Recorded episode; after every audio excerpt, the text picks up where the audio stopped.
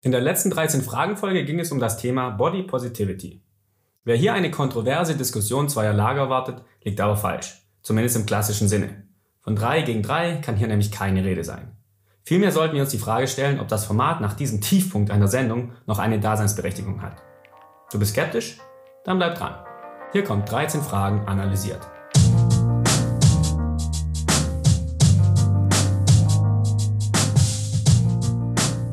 Wenn du schon mal auf meinem Kanal warst, ist die Chance relativ groß, dass du über eine meiner 13 Fragenanalysen gestolpert bist. Im Gegensatz zu den anderen Videos fällt dieses hier aber eher kurz aus. Das hat den einfachen Grund, beim Schreiben des Skripts wurde mir klar, dass ich dieses Mal anders vorgehen muss. Trotzdem vorab, was ist 13 Fragen und wie gehe ich vor? 13 Fragen ist ein kontroverses Diskussionsformat des ZDF. Zwei Seiten beleuchten ein Thema und versuchen, einen Konsens herzustellen. Die Sendung ist komprimiert. Da weiß ich nicht, ob sie vollständig oder linear korrekt wiedergegeben wird. Ich beziehe mich nur auf das, was ich sehe. Ich möchte gute von schlechten Argumenten unterscheiden. Ich lese gerne Feedback von euch, um selbst weiterzukommen. Wenn euch mangelnde Political Correctness triggert, wurdet ihr jetzt gewarnt. Was ist das Thema der Sendung? Die Moderatorin stellt die Streitfrage. Schadet uns die aktuelle Body Positivity Bewegung? Und wenn du dich jetzt fragst, was Body Positivity eigentlich ist und worum es geht, lass mich das kurz erklären. Was ist überhaupt Body Positivity? In der Sendung wird ausführlich darüber gesprochen, was diese Bewegung transportieren will. Die Diskussion ging so weit, wer den Begriff eigentlich besetzen darf. Vor allem, wenn die Person gewisse Privilegien genießt. Also das ist so ein bisschen ein Privilegiencheck einfach. Ne? Und darum geht's eigentlich. Also ich glaube, so eine Bewusstmachung, ähm, bin ich in der Norm, habe ich diese Probleme, die andere Menschen mit Behinderung, Off-Color, ähm, Plus-Size und so weiter, habe ich diese im Alltag? Werde ich die ganze Zeit ausgeschlossen wegen diesen äußeren Merkmalen oder habe ich diese Probleme nicht? Also eigentlich ein inkludierendes Thema, welches dann aber gewisse Personen ausschließt. Inklusion ist ganz wunderbar, solange sie in eine Richtung läuft. Weil du jetzt vermutlich zu Recht Fuck. denkst, lass uns bei der unkontroversen Baseline dieses Begriffs bleiben, die zumindest von allen in der Sendung geteilt wird. Body Positivity bezeichnet im weitesten Sinne die Geisteshaltung, jeder solle sich in seinem Körper wohlfühlen und andere Menschen umgekehrt für deren Äußeres nicht verurteilen. Für die Langsamen heißt das in der Praxis, wenn du einen übergewichtigen Menschen siehst, solltest du zum einen nicht automatisch denken, der hat sein Leben nicht im Griff. Vor allem solltest du nicht sagen, hey, fett, wenn wir Freunde werden wollen, iss mal eine Banane. Auf Deutsch könnte man auch einfach zusammenfassen, sei kein oberflächliches Arschloch sondern lerne den Gegenüber erst kennen, bevor du dir ein Urteil bildest. Sei respektvoll und freundlich und lass den anderen so leben, dass er nicht das Gefühl hat, minderwertig zu sein. Was ist das Ziel meines Videos? Wir erinnern uns an Punkt 2, in dem ich aufgelistet habe, worum es bei 13 Fragen geht und wie ich bei meinen Analysen vorgehe und schauen uns zwei Punkte genauer an. Ich möchte gute von schlechten Argumenten unterscheiden. Hier haben wir eigentlich schon das erste Problem. In dieser Sendung wird gar nicht wirklich argumentiert. Im Normalfall stecke ich in so ein Skript viele, viele Stunden weil es sehr aufwendig ist, komplexe Argumentationsstrukturen in Syllogismen zu verpacken und zu analysieren. Das ist für dieses Video aber weder möglich noch nötig. Das Thema ist so unkontrovers, wie es eigentlich nur sein kann. Dazu wird auf einem intellektuellen Niveau gesprochen, was jede Mühe erübrigt. Zwei Seiten beleuchten ein Thema und versuchen, einen Konsens herzustellen. Das nächste Problem. Im Normalfall argumentieren drei Leute für die eine und drei Leute für die andere Position. Und dazwischen steht die Moderatorin. Die Anführungsstriche sind Absicht, aber zu ihr komme ich später, das könnt ihr mir glauben.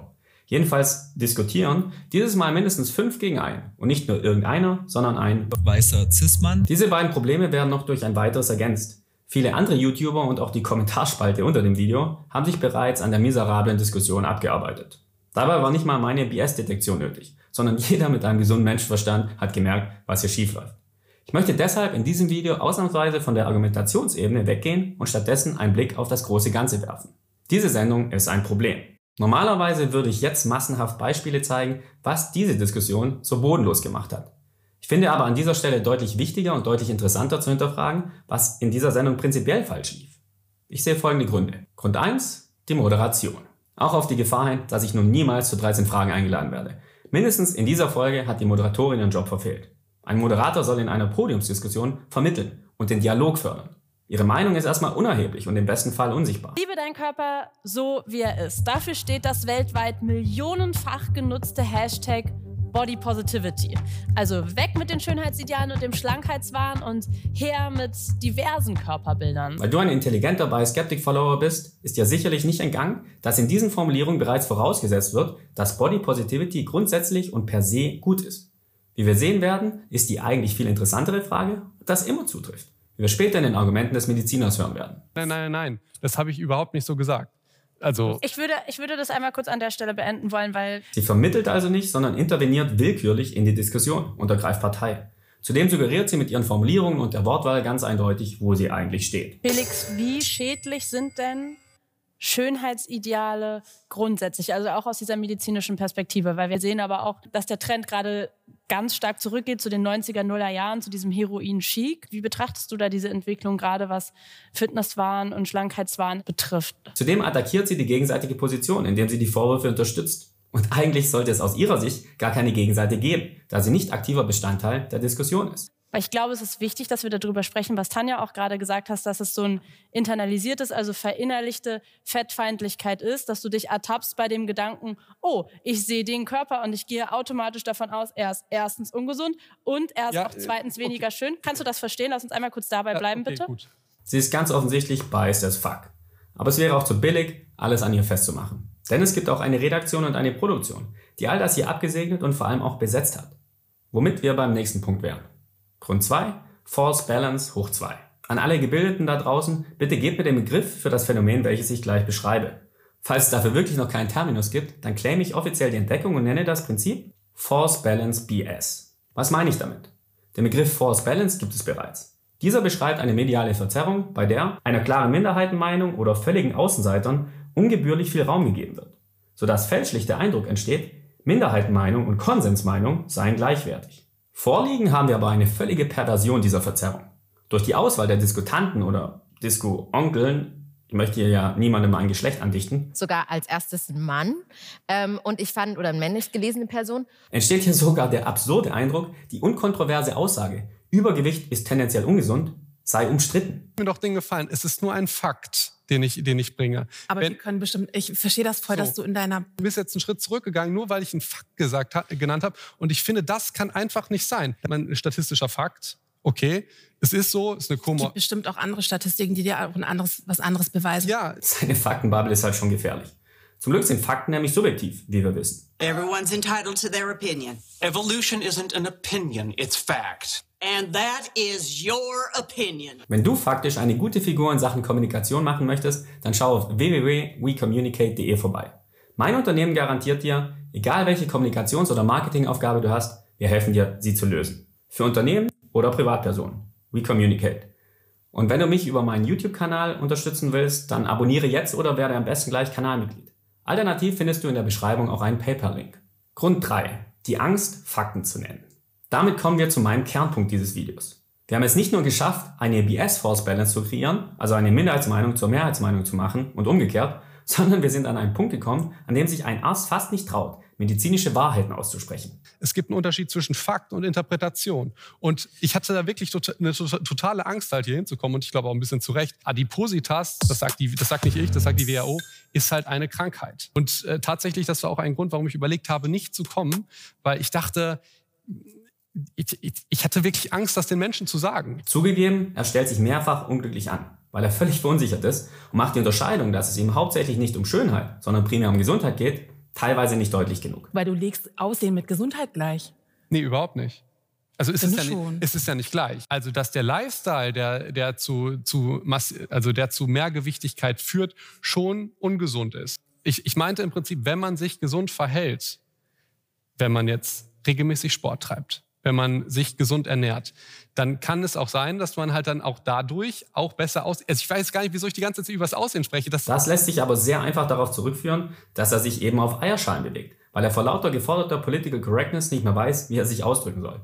Ihm wird mehr Internalisierte Fettfeindlichkeit ist. Internalisiertes, also verinnerlichte Fettfeindlichkeit ist, dass internales Fettshaming oder so. vorgeworfen. Er ist sogar so verunsichert, dass er sich dafür entschuldigt, dass es der Gegenseite schon am einfachsten Verständnis und der Fähigkeit zum Zuhören mangelt, wie wir an diesen Beispielen sehen können. Wenn wir jetzt die ganze Zeit von Gesundheit reden, geht es immer nur um die körperliche Gesundheit. Ja. Dann merke ich vielleicht Veränderungen an meinem Körper, die ich dann irgendwie gut finde, aber bin vielleicht mental überhaupt nicht mehr gesund. Das ist natürlich vollkommen recht, gerade wenn man in irgendwie so ein Extrem sich verrennt. Allerdings, man muss auch sagen, dass auch statistisch gesehen Leute, die jetzt extrem mehrgewichtig sind, dass die eher zu psychischen Krankheiten neigen. Oh, Kann, ja. das ist, da, Ihr, ihr Lieben, tut mir doch den Gefallen. Es ist nur ein Fakt. Äh, die Narrative, die du aufmachst, ja, das ist die, dass Menschen, die äh, mehrgewichtig sind, sind Menschen, die in der Mehrheit depressiv sind. Und das ist schwierig. Das ist ein ganz, äh, also das finde ich ein ganz. Nein, nein, nein, nein. Das habe ich überhaupt nicht so gesagt. Also ich würde, ich würde das einmal kurz an der Stelle beenden wollen, weil Leute, die jetzt extrem mehrgewichtig sind, dass die eher zu psychischen Krankheiten neigen. Menschen, die mehrgewichtig sind, sind Menschen, die in der Mehrheit depressiv sind. Der Lifestyle, der, der, zu, zu, also der zu Mehrgewichtigkeit führt, schon ungesund ist. Und beziehungsweise, dass man ungesunde Tätigkeiten macht, die dann dazu führen können. Natürlich Natürlich gibt es Ausnahmen. Ja, das muss man ganz klar sagen. Es gibt halt Nebenwirkungen von Medikamenten, ähm, die äh, oder es gibt bestimmte Krankheiten, wo, wo man dann halt auch mehrgewichtig ist. Also so wie ich das verstanden habe, sind der Großteil der mehrgewichtigen Menschen leben ungesund, machen keinen Sport. Nein. Und sind deswegen. Also Nein. Also, aber so kam es halt gerade also, rüber. Sorry, sorry. Dann, dann, entschuldige ich mich total. Der Lifestyle, der, der, zu, zu, also der zu Mehrgewichtigkeit führt, schon ungesund ist. Und beziehungsweise, dass man ungesund. Ich meinte das überhaupt nicht so. Und es ist bitte, bitte, gib mir auch die Chance, mich zu entschuldigen. Das muss man sich mal vorstellen. Hier entschuldigt sich ein studierter Mediziner für die kognitive Unfähigkeit des Gegenübers zum Zuhören und zum Verstehen klarer Sätze. Es geht bei solchen Aussagen immer um statistische Tendenzen. Ja, kein Individuum ist eine Statistik. Eine Statistik sagt nichts über den Einzelfall aus. Ich sechs Monate bin ich jeden Tag, fast jeden Tag ins Fitnessstudio gegangen, hab, bin geschwommen. Ich habe in sechs Monaten nur fünf Kilo abgenommen. Und dann kommt jemand wie du daher und sagt, ich bin nicht äh, ich bin nicht äh, sportlich. Selbstverständlich hat, die, also hat das Übergewicht gesundheitliche Folgen. Äh, empfindest du das als diskriminierend, wenn ich das sage? Nein, das Weil, kann so sein, ja, okay. muss aber nicht. Kann aber halt auch mit weniger Gewicht sein. Es mag Leute geben, die 300 Kilo haben und kerngesund sind. Es mag auch Nichtraucher geben, die Lungenkrebs bekommen. Aber statistisch gesehen ist die Wahrscheinlichkeit bei übergewichtigen Menschen einfach höher, krank zu werden, als bei normalgewichtigen. No way! Es ist unfassbar, dass man das erwachsenen Menschen offenbar erklären muss. Body Positivity grundsätzlich ist eine tolle Sache. Leute nicht auf ihr Äußeres reduzieren, sie kennenlernen, herausfinden, womit sie zu kämpfen haben, respektvoll miteinander umzugehen und jedem die Sicherheit zu geben, sich wohlzufühlen und glücklich zu sein, egal wie er aussieht. Fuck yeah! Wie ich Body Positivity verstanden habe, geht es eigentlich darum, dass man unrealistische Schönheitsideale los wird und dass man einfach seinen Körper, die unveränderten Merkmale akzeptiert und auch liebt. Manchmal habe ich das Gefühl, dass es Menschen gibt, die eher diesen Trend als Rechtfertigung benutzen, sich eher ungesund zu verhalten. Und das ist dann ja vielleicht genau das Gegenteil von Body Positivity. Aber es geht halt auch darum. Zum Beispiel die Gesundheit der Menschen, die diese Bewegung bewusst oder unbewusst als Alibi nutzen. Das Bild, das sie anderen Menschen vermitteln und welche Vorbildfunktion sie damit einnehmen. Aus diesem Grund kann man Body Positivity nicht ausschließlich glorifizieren. Und darüber muss und darf gesprochen werden. Fazit. Ich bin sehr froh über die Tatsache, dass die Diskussion nicht im TV, sondern auf YouTube veröffentlicht wurde. Das Lesen der Kommentare hat mir den Glauben an die Gesellschaft wieder zurückgegeben. Es ist sogar ein Statement der Redaktion angepinnt. Dort steht, liebe Unbubble Community, uns erreicht immer noch viel Feedback und Kritik zur Folge. Vieles davon können wir nachvollziehen und nehmen wir uns zu Herzen. Wir wollen bei Unbubble Brücken bauen, Filterblasen aufbrechen und Spaltung entgegenwirken. Das ist uns scheinbar in dieser Folge in Teilen nicht gelungen. Wir möchten bei Unbubble Platz schaffen für einen respektvollen Austausch auf dem 13-Fragen-Spielfeld, aber auch hier im Austausch in den Kommentaren. Für Beleidigung und Hass ist bei Unbubble kein Platz. Danke an alle, die konstruktives Feedback geben, mit dem wir für künftige Folgen arbeiten werden. Wir freuen uns, wenn ihr Unbubble weiter treu bleibt und auch unsere nächsten Folgen anschaut. Euer Unbubble-Team. Die Top-Kommentare generell sind bezeichnend. Dort heißt es beispielsweise, POV, du studierst sechs Jahre Medizin und musst Leuten erklären, dass Übergewicht ungesund ist. Mit fast 4000 Likes. Oder als direkte Antworten auf den angepinnten Beitrag in Teilen nicht gelungen mit einem Clown-Smiley. Oder einfach den Text kopieren und unter jede Folge setzen. Damit seid ihr auf der sicheren Seite. Ändern werdet ihr mit Sicherheit nichts. Was ist also mein Punkt? Stellt euch vor, diese Sendung wäre im TV ausgestrahlt worden, ohne die direkte Möglichkeit des Zuschauers, Feedback zu geben und vor allem zu sehen, was andere Menschen darüber denken. Stellt euch vor, welches Gesellschaftsbild hier erzeugt wird für einen unbedarften Zuschauer. Mein Appell, wo immer ihr Diskussionen seht, die so falsch laufen, kommentiert, disliked, macht andere darauf aufmerksam. Ich hoffe, die 13 Fragen Redaktion und andere Formate nehmen sich solche Kritik wirklich zu Herzen. Aber selbst wenn nicht, immerhin stellt ihr so sicher, dass eure Bewertung gehört wird und andere Zuschauer mit ihrer Konfusion nicht alleine zurückgelassen werden. Ein derart offensichtlichen und billigen Versuch habe ich selten gesehen, Aktivismus statt Journalismus zu betreiben. Da könnte man sich fast fragen, ob man Precht und Welzer in diesem Punkt zustimmen müsste. Was meint ihr dazu? Ich bin bei Skeptik und wenn ihr der Meinung seid, dass ihr BS in diesem Video gefunden habt, dann lasst es mich wissen. Denn nur durchs Miteinander sprechen kommen wir weiter und aus unserer Bubble. Und wenn euch das Video gefallen hat, dann lasst ein Like da und ein Abo, eine Kanalmitgliedschaft, folgt mir auch auf Instagram, Twitter und Spotify. Und danke an alle Kanalmitglieder und PayPal-Spender, die diesen Kanal über Wasser halten.